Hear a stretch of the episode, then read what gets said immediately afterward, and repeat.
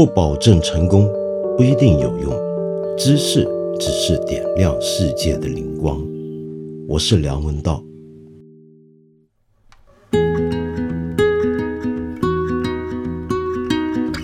最近我这个小小的节目的评论区、留言区变得好热闹。先说一下，就是留言区里面什么留言置顶，什么讨论放在推荐，我没有太理会我的编辑们做的事情。平常写书也是如此，就是我写完文章、写完书，我觉得编辑有编辑的权利跟责任，作者有作者的权利跟责任，通常我都。交给编辑做的事就交给他了，那我不会每天都盯着他们做的好不好、到不到位。嗯，所以如果各位对于什么评论置顶、什么留言置顶很有意见的话，我很抱歉，我回头看一看是不是我的编辑做错了事情，在将来检讨的时候再跟他们讨论。那么先回复一个问题啊，就上一集节目我们在谈。美国的弗洛伊德案所引发的全美骚乱的时候，那我一开始先回应了一位听众朋友的问题。那么这位朋友的问题呢，就是说国内疫情得到控制，他认为全世界对中国的呃观感好像都变好了。那么我就提出，哎，这个呃我没看懂他的留言跟他后面的接续的问题之间的逻辑。我是真心看不懂，想拿出来讨论。同时，我也认为这位朋友他得到的讯息跟我得到的讯息好像不太一致。我并没有意要嘲笑这位朋友，嘲笑这位朋友。那如果有人如此感觉，特别是这位朋友自己也这么感觉的话，我在此衷心道歉。我认为我们每一个人都生活在自己不可避免的信息的茧里面，一个 bubble information bubble 里面，我们要做的事情就是怎么样戳破我们这个 bubble，遭遇到其他人的世界。那么，所以对我而言，这位朋友的他的这个留言对我来讲是很重要的，因为他让我了解到，原来有很多人的信息。获取之后得到的判断跟观感是这样的，而我得到的讯息跟观感原来跟他们是这么不一样，所以就要拿出来放在一起来探讨。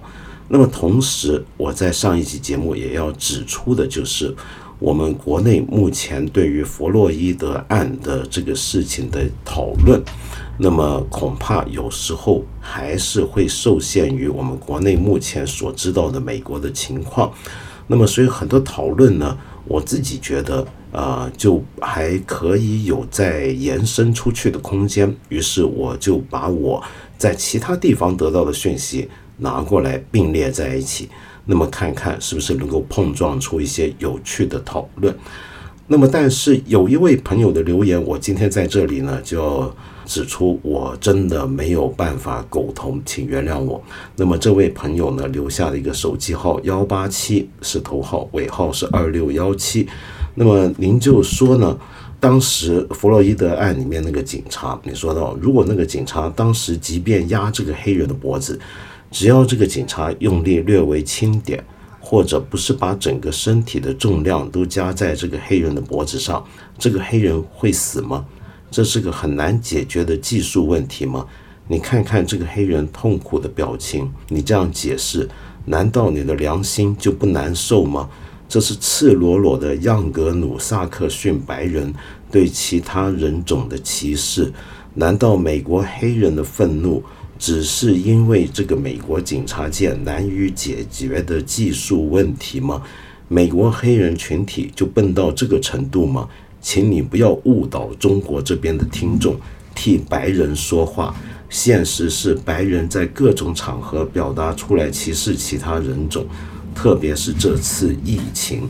然后您又补充，我听过你多期节目，我觉得你对一些事的评论明显是带有白人立场的，或者说你故意在回避一些事情，歪曲一些事情，把一些事情说大的同时，又把一些事情缩小。当然，你可以说我是五毛，我有我的立场。你最好不要带有个人偏见，去谈论一些事情。也许我能理解你，毕竟你是在香港长大的。你自己看看照片里这个警察的眼神，你把这归咎于技术性问题，你良心不会受到谴责吗？呃，这位幺八七二六幺七朋友，嗯，很抱歉，我看事情恐怕还真的很难回避个人偏见。嗯，我们每个人大概都会有一些个人的偏见。那么我们要努力的事情呢，就是像现在这样，我们遭遇不同的意见，然后去发现自己会有什么样的偏见，呃，后退一层，自省的认识到自己看事情的一些的局限，然后再逐步扩大。那这样子呢，就呃，说不定会有比较理想的呃一个结果出来。我所不能苟同您的地方呢？就是我并不认为我上一集节目是替白人说话，然后好像是说到美国没有黑人歧视的问题，恰恰相反，我上一集的节目就是要指出这个歧视是达到了一个系统性的程度，美国的黑人所处的一个不平等的问题是一个系统问题了。这不是一个简单的技术问题，相反的，假如我们只是像现在我们在国内有时候互联网上看到的一些的评论这样说，说弗洛伊德案那个案子里面那个白人警察他种族歧视，他是坏人，这种讲法重复一百遍，恐怕在我看来。都没有办法去解决什么实际问题，没有什么效果，因为这明显已经不是那个白人警察个人的问题。呃，我上期节目已经讲得很清楚，每年有多少黑人遭遇到警察的沿街的搜查，监狱里面有多少黑人，有多少黑人犯罪，那么这些都是实际存在的问题，这就是一个系统问题。我们要了解一个现象。如果只在表面去说某些人是坏人，那这个讲法在我来讲营养不大。我们要了解的是那个歧视已经到达一个什么样的程度，中间牵涉到什么样的环节。更重要的是，我现在在这个程度上，虽然我不是一个美国人啊，但是我仍然看现实问题的时候会想这些问题该如何解决。让我稍稍浪费一下时间回顾一下啊，我们上回讲到。为什么在美国有那么多的黑人是很容易被警察粗暴对待，然后沿街去搜查，把他们当成一个假定的一个嫌疑者，搜查他们的身子呢？理由之一是他们受到的训练，这个训练很老实说，是全世界警察都要受的训练。这个训练是什么呢？那就是要辨识谁是潜在的社会治安破坏者，谁是潜在的罪犯。您懂不懂得分辨这一点？对警察的训练来讲是很重要的。那么，因此这就难免要牵涉到一些归类。可是，归类这件事情啊，就我上回用的一个英文词 “profiling”，它有个很大的问题，它一定是类型化。类型化难免就要粗暴简化。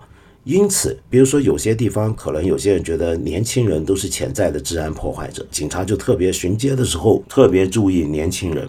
可是问题是，假如一个年轻人他平白无故的被警察按下来，也许带着不好的态度去查他的话，他一定很不高兴。这么久而久之，就会造成一个问题，就会造成某个族群或者某个阶层跟警察之间的紧张，然后接下来就会恶性循环。而在移民比较多的国家或者族裔比较多元化的国家里面，我们常常见到的这种归类就叫种族归类 （racial profiling）。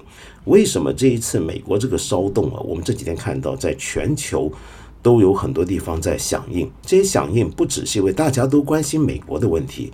而且你能看到很多地方原来自己有问题，比如说在澳大利亚，在欧洲很多地方，我们看到一些人也很愤怒的出来上街，那是因为他们呢也有他们的问题，就是他们那里的警察也是用 racial profiling，使得那个地方的某些少数族群、黑人或者其他原住民觉得自己常常受到警察的歧视对待，所以这是一个全球的警察必有的一个问题。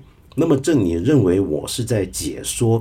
呃，好像说这些警察没事儿吗？这只是个技术问题吗？不是的，这是个很深刻的一个警政的系统问题。好，那这种问题应该怎么解决呢？我们这么想的话，这种问题才有可能往一个可解决的方向去走。那么第二，这个问题背后还牵涉到更深层的歧视。这个更深层的歧视是什么呢？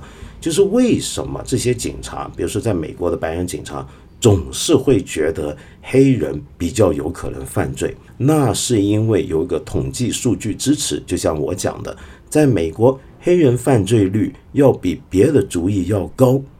但是同时，我上期节目也讲得很清楚，为什么会这样呢？不是因为黑人天生下来就喜欢犯罪，而是他们被迫处在了一个社会底层、没有出路的位置。甚至有些人年轻的时候，因为很小的问题，比如说上回我批评过的毒品战争那种做法。使得一些人年轻的时候不小心做了一件坏事，这个事情留下了一个刑事案底，然后这个案底就跟随这个人一生，永不脱身，他就永远处在一个容易犯罪的底层环境。我想请问，这算是替白人说话吗？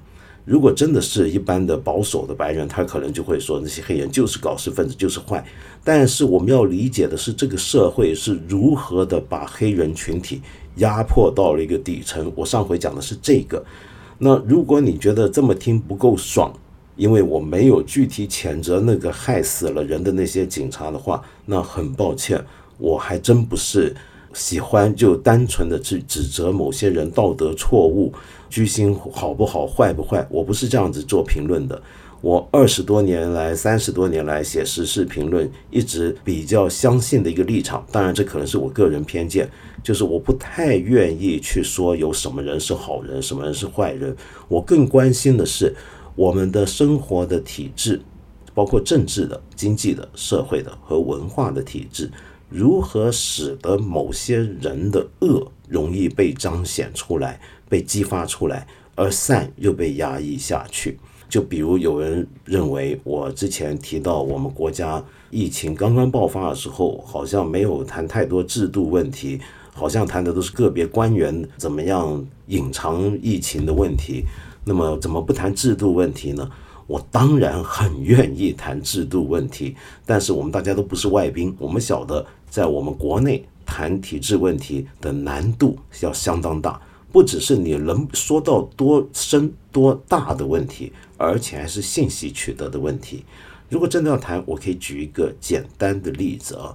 我最近呢，看到偶尔有些地方局部有些疫情在有复发的迹象的时候，我注意到一个现象，让我非常不安。那个现象是什么呢？就是有一些地方，他的学校的校长或者老师，尤其是学校的校长或者教育部门的领导或者一些地方领导。他们会有一个很大的责任，这个责任就是，如果你这个地方再出现疫情，再出现确诊案例，那你要负责任，可能有人要丢官，有人要被贬值。在我看来，这个做法就是一个系统性的制度问题了，会出现了。为什么呢？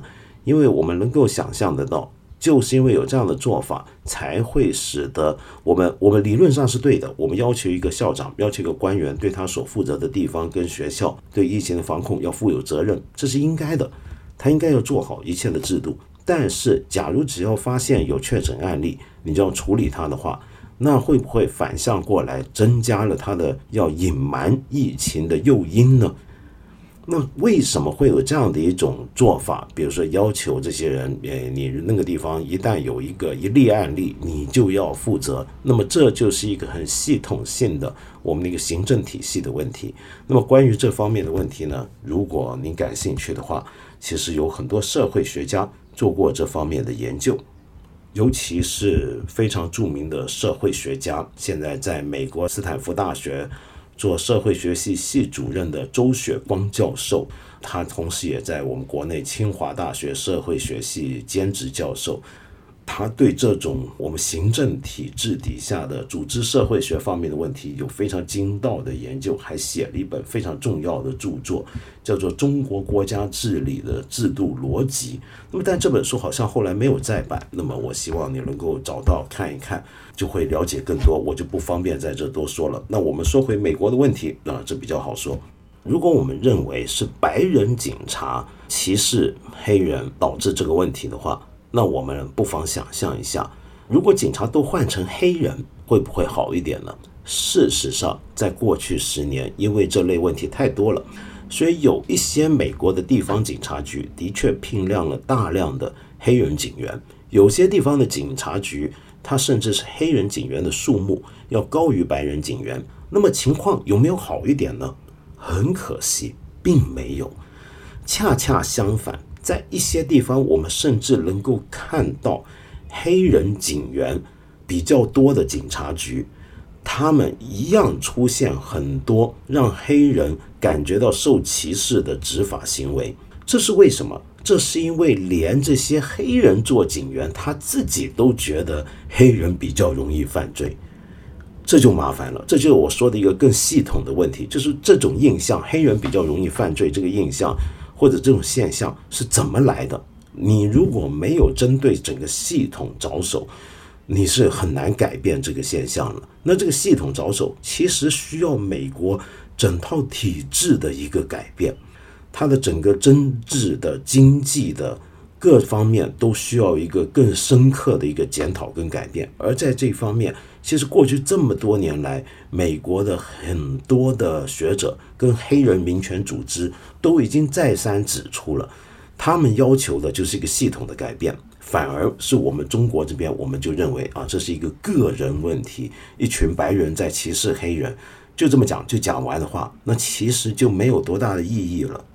但是我上回也说过，美国的问题呢，跟警方执法有关的问题，还不单是黑人或者其他族裔，比如说一些拉丁美洲裔的人遇到不公平的对待，还它还包括一个什么问题呢？就是美国警察的执法的暴力问题，这是另一个问题啊。就我们今天看到美国的骚乱啊，它其实是两个问题结合在一起，一个是歧视的问题，针对种族的问题；另一个问题是什么呢？就是他的执法为什么会那么容易暴力化，动不动就会有人受伤。我们拿一个数字来讲好了，光是在二零一九年过去的二零一九年，美国有一千零四人。被警察枪杀。同样是在二零一九年，美国有一间大学 Rutgers University，他们有一个研究。这个研究指出，在美国所有族裔的二十五岁到二十九岁的男子啊，这个年龄段男子，不管你是白人、黑人、亚洲人还是拉丁美洲人，在二十五到二十九岁的各族男子之间，这些男子死亡的主要原因是什么？第一大是癌症。第二大是心脏病，第三是吸毒。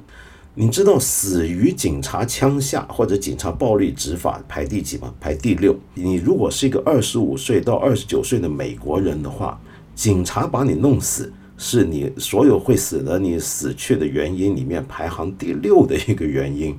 这是一个很夸张的一个数字。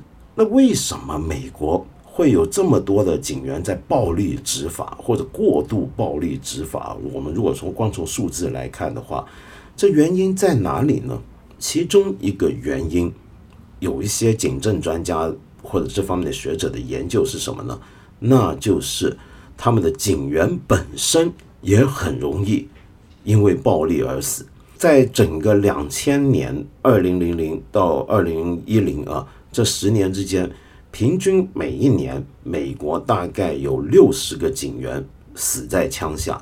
这就是我上回也提到的，很多美国警察他过度暴力或者过度执法，他其中的理由就在于他们自己也有机会死在枪下。尽管这个比例不对的，比如说每年有一千零四个人，二零一九年被警察打死在美国，而在二零一九年呢，大概有七十多个警察是被枪杀的。这个数字当然还是很悬殊，比十比一还多。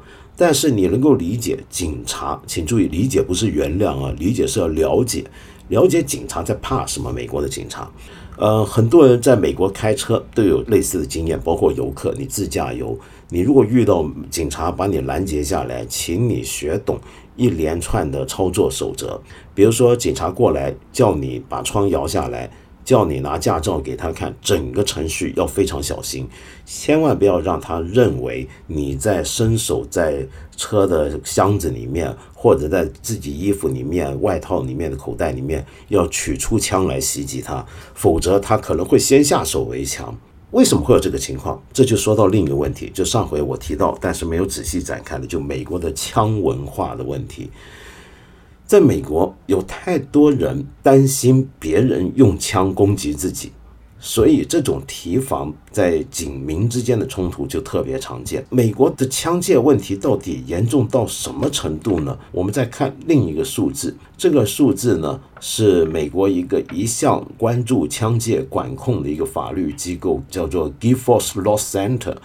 他们的一个二零一九年的报告，这个报告呢调查的是二零一三到二零一七的时候，那么美国有多少人死在枪下呢？他们的统计出来是每年有三万六千美国人死在枪下，每天平均是一百人，就每天几乎有一百个人会死在枪下。你想想看，这是多可怕的一个数字！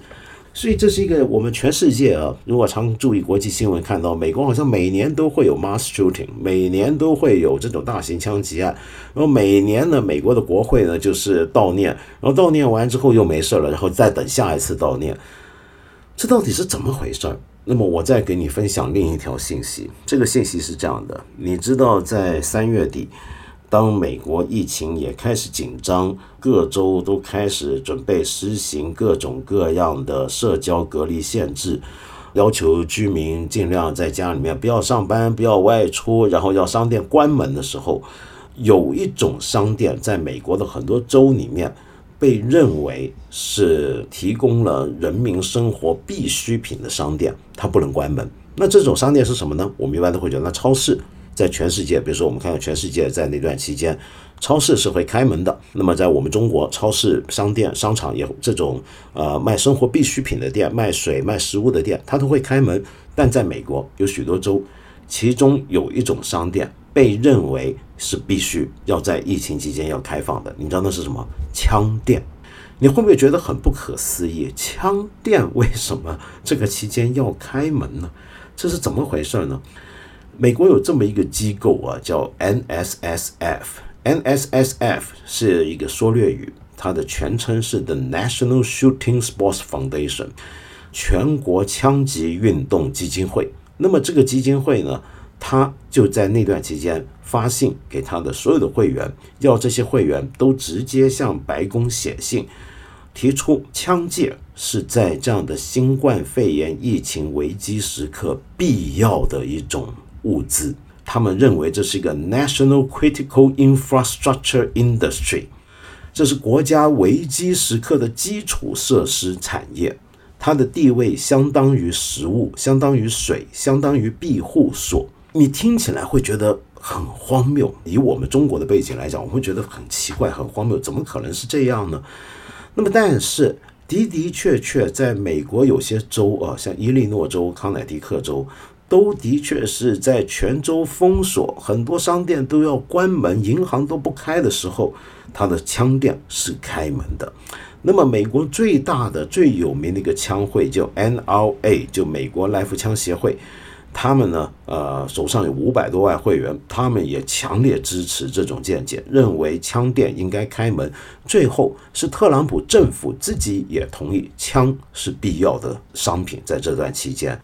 更让人奇怪的是，这不只是这些枪会出于自己的利益有这样的要求，而是真的很多美国人，他可能本来没有枪，他都在这段期间觉得他必须要去买枪。最明显的例子就是南佛罗里达州南部枪的销量大增。我们从什么地方可以看到枪的销量是增加了呢？那么当然就是那一段时间，你会注意枪店，很多枪店门口一早就有人在排队买枪。就别的国家遇到这个疫情，都在排队抢水，在超市买买食物、买方便面，他们在排队买枪。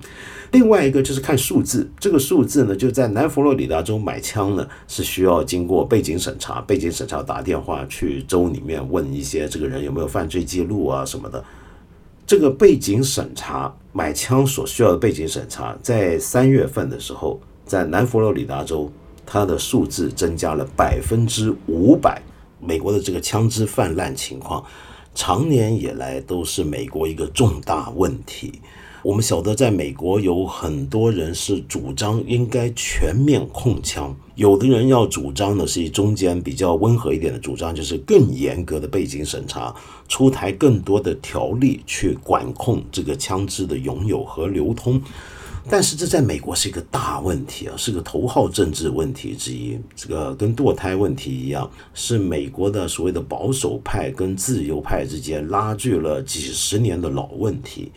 一直以来都很难得到彻底的解决，而在我们中国人或者全世界很多别的地方的人看来，我们觉得这是美国很不可思议的一点，好像成为了一个美国的一个独特文化。事实上，美国确确实实是有一个枪文化。那么这个枪文化呢，是跟他们的一个宪法里面的条款有关，也跟美国的一些的历史传统。或者是一个民间传说传统是相关的，这个传统的来源就是美国的宪法第二修正案里面的其中一个条文，这个条文是属于美国权利法案之一，在一七九一年十二月十五日正式通过。它的内容如果翻译成中文的话是这么写的：是纪律良好的民兵队伍，对于一个自由国家的安全实属必要。人民持有和携带武器的权利不得予以侵犯。啊，这是一个很特殊的一段条文。这段条文呢是有很多解释的。有的人认为呢，这个条文指的不是人民私人拥有携带武器的权利。啊，不得予以侵犯，而是民兵，而且是纪律良好的民兵才可以拥有。民兵又是怎么回事呢？我们这几天看到美国一直在讨论，呃，美国总统有没有权利在这时候出动军队？很多人就会觉得奇怪，那那国民警卫军不就是军队了吗？要搞清楚，美国的国民警卫。他的确看起来像军人，在编制上各方面也都像军人，但是在美国的定义底下，其实它是属于民兵组织。那这个民兵组织还不是正式的军队。按照美国的法律呢，军队是不能够随意的在自己国土里面执行任务的，只有国民警卫队可以。国民警卫队过去一直都是一个民兵编制，后来才逐步的收归联邦统辖。过去都是在各州州政府手上，这是一个很特殊的一个编制。那么这是一个另外一个大问题，将来有机会再说。除了国民警卫队之外呢，美国大概还有三百个民兵组织，那真的是民间机构、私人机构了。就说美国的宪法是允许这样的民兵存在的。主流的刚对于刚才我说的第二条修正案的解读是认为，私人拥有枪械或者武器也都是。可以的，是宪法准许的，是一个法律赋予美国公民的一个权利。那为什么会这样子呢？大部分的主流解释都是推溯到美国在还没有建国的殖民地时期，当时为了要维持治安。为了要扩张殖民，比如说对付那些原住民印第安人啊，最早的白人殖民者，他们都拥有枪械。整个枪械传统是这么来的：他们用来保卫自己的私有财产、保卫自己的自由跟自己的安全的时候，他们要用枪，要用武器来捍卫。然后呢，这一点到了美国独立战争的时候，我们就可以看到了独立战争怎么打起来呢？一方面正规军，那是英国的军队。美国是靠什么来跟英军作战？就是这些民间拥有的武器跟民兵组织，所以这个等于是他建国传统的一部分了。这就被认为是一个美国这个国家很独特的一个身份的一部分，是他们的个人的自由权利不能侵犯。但是也有些学者对这点是很有质疑的，比如说有一本书好像也被翻译成中文版了，大家可以买得到，叫做《武装美国：全民枪文化的起源》。那么这是一个二零零一年的出版的一本美国得奖的历史学著作，作者呢是美国著名的历史学家迈克尔贝勒斯雷斯，里面就认为呢这个讲法其实是个后人构造的神话。他认为殖民时代其实美国并没有那么多人是私人拥有枪械，呃，私人拥有枪械的情况是到了美国内战的时期才逐步出现的。那这个讲法很有争论，因为那本书本身也都很有争论。那么关于这方面呢是争论不休的。但反正无论如何，美国就有很多人认为这是他们的天赋人权的一部分。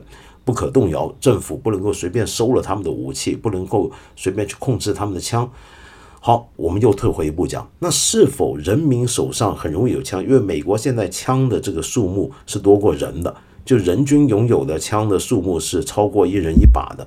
是否如此，就会出现美国有我刚才说那么严重的情况，每年有三万多美国人死在枪下呢？美国就很好奇别的国家会是怎么样。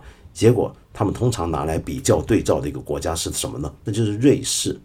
瑞士这个全世界人民心目中的一个花园国度啊，一个美好的中立的和平的国度，这个永久中立国。你知道这个国家啊，在二零一九年，瑞士私人手中拥有的枪械有二百五十万支。按照另外一个统计数字呢？则是统计到有三百四十万支，那为什么会差那么远？瑞士有很多人的枪是祖传的，爷爷传给爸爸，爸爸传到儿子手中，那那枪其实没有被排查出来，没有被统计到。按人口密度，就算保守一点，就说它有二百五十万支枪好了。瑞士，它也是全球第三大的人民拥枪国家，排在美国和也门之后。也门，OK，那我们说那是一个比较动荡的地方，这个政府机器呢比较不能够运转的良好。那么我们那个先不管，但是在发达国家之内，瑞士私人拥枪的情况大概是仅次于美国的。那也有另一种统计是认为。芬兰其实比它要多，那当然，芬兰也是一个很奇怪的国度，因为芬兰也好像跟瑞士一样，都出现一个什么情况呢？就是没怎么听说过他们那有很多的枪杀案呢。那到底是不是这样子呢？在国内很流行的脱口秀主持人叫吹娃嘛，不是吹娃主持的那个 Daily Show 里面呢，有一个 correspondent，就是他的一个海外特派员，叫做 Michael Costa。去年的时候曾经做过一个特别节目，就是讲瑞士的枪械文化。如果你有机会，你可以找来看看，挺搞笑的那个节目。你就发现瑞士这个地方，自从二零零一年之后，就再也没有出现过大型枪击案。瑞士有那么多人有枪。但是他每十万人里面只有零点五人死于枪下，对照起来呢，美国是每十万人有五人死于枪下。到底瑞士是怎么做到的呢？那么瑞士又为什么会有那么多人有枪呢？那么瑞士有枪也有瑞士的一个枪文化，跟美国不太一样，但是也可以对照比较。首先我们知道呢，瑞士呢是个中立国。那这样一个中立国要保住自己的和平呢，并不是靠口头说爱和平就行的，要靠武装到牙齿的武装准备来维持它的中立跟永久的和平。瑞士一向就有这种很强悍的一个全民皆兵的文化传统。那么当然我们知道，瑞士在中世纪的时候曾经是欧洲的陆军强国，在直到拿破仑之前。在瑞士，在欧洲里面都是数一数二的一个强悍的一个武装国家，专门以雇佣兵闻名。瑞士后来中立了，但中立他们仍然保留，就是他们要全民皆兵，这个尚武文化是存在的。直到今天呢，你有时候在瑞士街上，你坐火车，你都会发现，居然有人是背着来福枪坐火车，那看起来很可怕。然后有些小孩呢，因为这真的是十二岁的小孩参加地方的枪会，周末的时候呢，去枪会里面拿着半自动武器，在在练习开枪，这很奇特。我们这心目中的瑞士人喜欢的运动，比如说要不打网球，那那么网球很厉害，滑雪。但你没想到，在瑞士参加枪械运动的人数，其实比滑雪还要多，这是很夸张的数字。瑞士更奇怪的是，他们是征兵制，健康的、符合资格的男子呢有服兵役的义务，那么女性呢也可以自愿服兵役。他们服完兵役之后，过去一向的传统是这个枪啊，你是能带回家的，就你军队的枪，你是能够把它带回家。那这为什么要把枪带回家呢？这也很奇怪。呃，我见过一些瑞士朋友，他家里面真的就放着几把枪，是不是？就就家里面的人当兵带回来的。那为什么要这么做？那他们的想法就是，万一这个国家遭到入侵的时候，那人民百姓就随手抄家伙，就是在自个家啊柜子里头啊厨房里头就拿把枪出来就出去干了。这个抵抗外侮靠的是这个，这个很厉害。好，问题来了，那为什么瑞士的枪击案明显要比美国少？的确，瑞士枪击案其实在欧洲来讲啊，数字算是高的，但是仍然比美国少。而且更重要的是，瑞士的枪击案多半都是自杀，不是杀人。瑞士到底怎么做到的呢？其实答案很简单，第一点就是它的管理更加严格，它不断的出台各种条例去管控枪械的拥有跟使用。它这方面的条例的严格的程度、严密的程度，远远超过美国。那么这就是很多美国的主张控枪的人觉得应该要向瑞士学习的一个地方。那事实上呢，在去年二零一九年五月呢，呃，瑞士才通过公投。我们知道瑞士动不动就喜欢公投嘛，就全民公投，又进一步收紧了对枪械的管控。这是为什么呢？这是我们知道瑞士是中立国，它没有加入欧盟，但是它跟欧盟国家之间呢都是申根协议的成员。也就是说，瑞士跟它周边国家的人，跟欧盟国内的人呢，大家自由往来，没有边境管制的。那么，如果你瑞士这个国家跟别的周边欧洲别的国家不同，你能够自己这么有枪，别的国家就会有点紧张，这个有点违反法律了，他们自己的地方的法律，对不对？所以，为了要适应这个申根协议，瑞士又进一步收紧了对枪械的控制。所以，瑞士第一是靠的是法律，第二是什么呢？就是它的枪文化跟美国不一样，他们不像美国，美国对枪械的那种。态度，有人会形容为是崇拜，而在瑞士，他们认为他们是尊重、尊重枪械。什么叫尊重枪械？很清楚的认识，这就是一个武器，这种武器是不能随便使用的，是要小心对待的。对于他的整个那种尚武的精神，同样是有尚武传统，但是他跟美国那种带有侵略性的尚武传统跟文化就非常不一样了。但是除此之外，我们还应该看到一个更广阔的社会、跟经济、跟政治上的一个分别。这个分别是什么？就是瑞士整体治安情况就比较好，比如说抢劫案、凶杀案本身就比较少。那么枪械作为犯案的工具之一，所以它被使用的机会也就比较少了。那为什么瑞士的治安会比较好呢？其中很重要的原因，就是因为说白了，就是因为瑞士有钱啊。瑞士作为全球最富裕的国家之一，也是它的人均收入相当高，它的相对的阶级差异也没有美国那么大，这恐怕是一个更致命的原因。美国其中一个很大的问题就是阶级差异。我们现在看到的这个弗洛伊德案引发的骚乱里面，我们不是看到很多人暴动劫掠吗？我上集节目说过，用马丁路德金的讲法，暴动是什么？是不被倾听者的声音。那些人他为什么那么愤怒，到处去烧去抢？这种烧抢有时候是纯粹是泄愤。那这个泄愤呢？你会看到，有时候针对的不只是大银行、大商户，也针对一些小平民商店。这当然是非常过分，我们非常不赞同。可是问题是，你也从这里面看到一点，就是很多在比如说纽约第五大道上面一些最富贵的地方，那些地方被劫掠的情况、被烧的情况是特别严重。这就说明了这里面还有很大的阶级问题。而美国的阶级问题跟种族问题常常是混杂在一起的，是复合性的问题，不能够简单的全部都归因到某一边。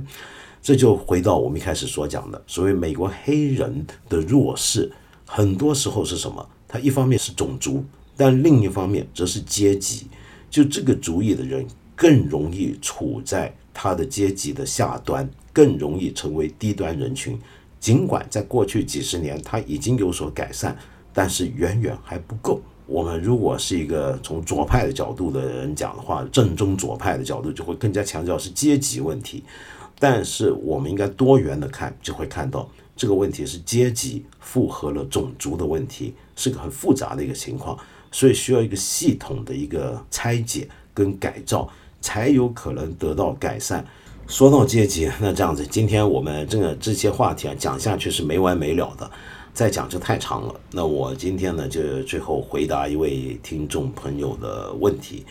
这位朋友呢叫做半步成仙。那么你说你是一个九五后的武汉男生，去年的时候在这里曾经跟我倾诉，想辞去剧组的工作，回去继续你跳舞的道路。后来还真的这么做了。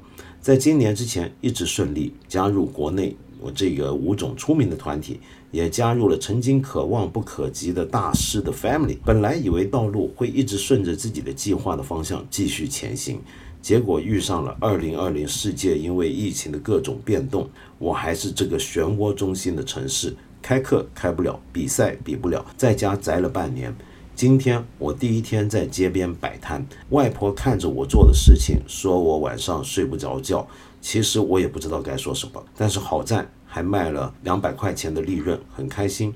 也是第一次因为自己买卖获得的钱，我边摆摊边跳舞，买一个物品我就跳一支舞给客人。这样的话，我应该没有背弃我的道路吧？我不想再停止下去了，我想一直向前，尽管从来没想过这么难。这么多变数啊，半步成仙。我觉得你的情况真的让人不知道该说什么才好，的确是很困难。但是好在从你的留言里面，我看得出你仍然很热情，仍然有很大的希望跟乐观的精神，这让我非常的钦佩。对，就像你说的，也许在街边摆摊，然后同时跳舞，也不算违背你的道路。那么我只能祝福你。总有一天能够回到自己最想做的那条事的平常一点的、安稳一点的道路。我从你的问题或者你的留言这里呢，这不是个问题，就是一个留言，大家分享一下你的感觉，呃，你的感受。在这个感受里面，我看到你讲摆摊，当然我知道我们这几天我们全国都在讨论摆地摊，很多时候呢，大家还当笑话来讲。但是呢，很老实说呢，我是没有办法太。笑得出来的对这件事情，为什么？因为我总会想起一些往事。我一直都认为街边流动小贩或者摆地摊是很必要的一个社会要素，它是一个社会的一个活门。我们要知道，在这个社会上，总有很多人一不小心到了某个地步，他没有办法用别的渠道来供养自己的生活的时候，我们需要给他活门。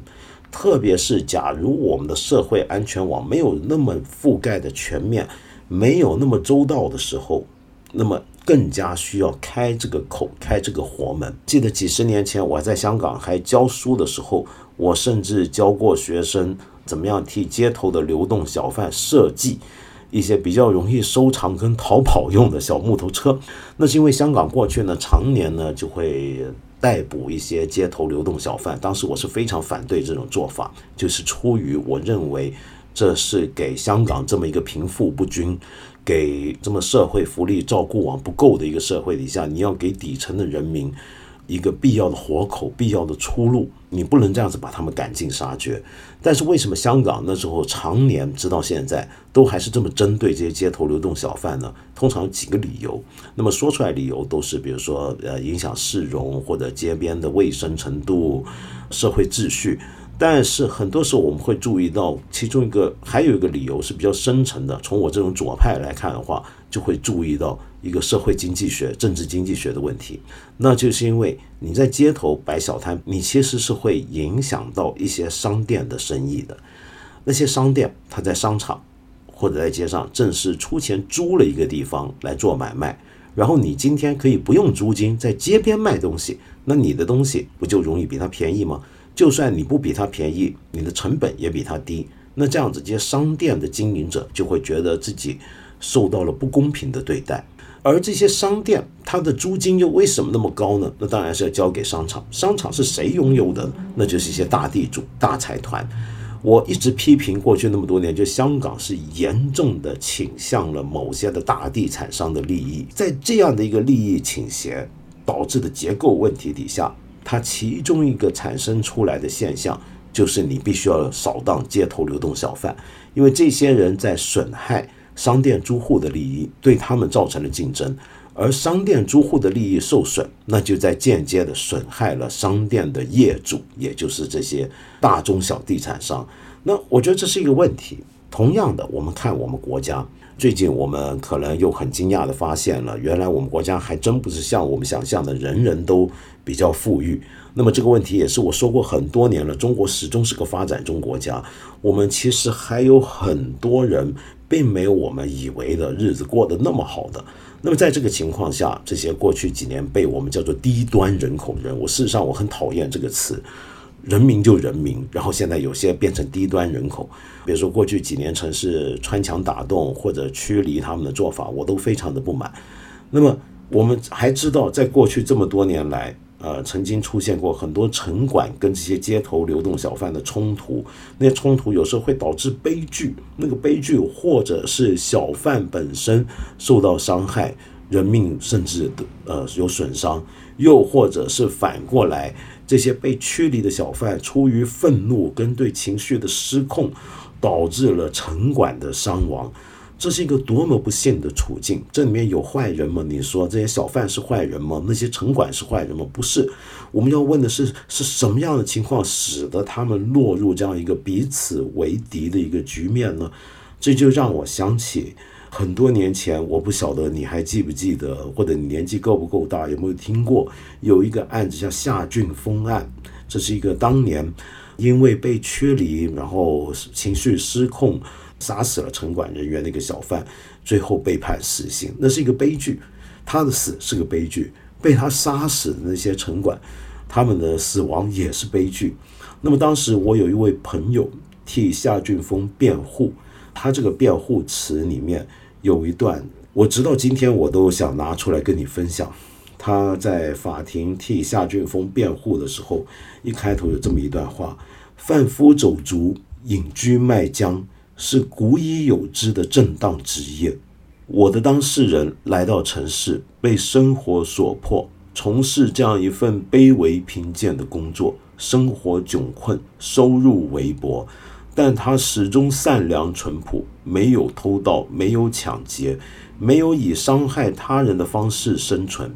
我在法庭上庄严地向各位发问：当一个人赖以谋生的饭碗被打碎，被逼上走投无路的绝境，将心比心，你们会不会比我的当事人更加冷静和忍耐？我们的法律，我们的城市管理制度，究竟是要使我们的公民更幸福，还是要使他们更困苦？我们作为法律人的使命，是要使这个社会更和谐，还是要使它更惨烈？我们已经失去了李志强、申凯、张旭东。这些都是当时死亡的城管人员啊，是否还要失去崔英杰、夏俊峰？作为夏俊峰的辩护人，我首先向被害者家属表示同情。不管夏俊峰有罪与否，两个公民的死亡总是让人非常遗憾。我也将向法庭表明，两名城市管理者和夏俊峰一样，都是城市管理者制度的受害者。今天的法庭注定是一场没有赢家的战争。嗯，这段话我偶尔就会想起来。我希望我们今天大家都谈地单经济的时候，不要忘记过去这么多年来这些惨烈的悲剧，也更希望我们现在正视地摊经济，不要再让未来再有悲剧发生。我们要妥善的、客观的接纳这种街头流动的小贩。以及他在社会上该有的位置，然后大家都有更妥善的方法，给大家有这么一条活路，而这条活路也不至于影响到别的人，不至于影响到社会治安、公共健康。我们这么聪明，不可能想不到办法的。那么今天最后呢，我想送给你一首曲子。这首曲子我今天想播给你听呢，是因为在六月二号的时候，我们知道。武汉中心医院医生，也就是李文亮医生的同事胡卫峰医生，不幸逝世了。他这样子殉职，我我觉得真的是非常难过。于是我想放这一首曲子，这首曲子是我一位好朋友，是国内非常著名的作曲家高平老师，现任呢是首师大音乐学院的作曲教授。呃，他写的一首曲子，这首曲子是当时李文亮医生逝世不久之后，他有感而发写了一首纪念李文亮医生的作品，叫做《寒夜》。呃，我现在给你听的这个版本呢，是四月十五号的时候，美籍华裔著名的钢琴家 Frederick Chu 这位钢琴家跟他的兄弟 Cornelius Chu Cornelius Chu 是美国著名的交响乐团芝加哥乐团里面的小提琴手。这兄弟俩呢，一起在线上的一场音乐会，那个音乐会是四月十五号举行的音乐会，叫做 Global Embrace，主办者就是他们办的一个机构，叫做 Beachwood Arts and Innovation，在他们的脸书的专业上，全球首演的这么一个作品，就是高平老师的《寒夜》。原来是纪念李文亮医生的作品，那么现在我放在这里，用来怀念又离开我们的胡卫峰医生。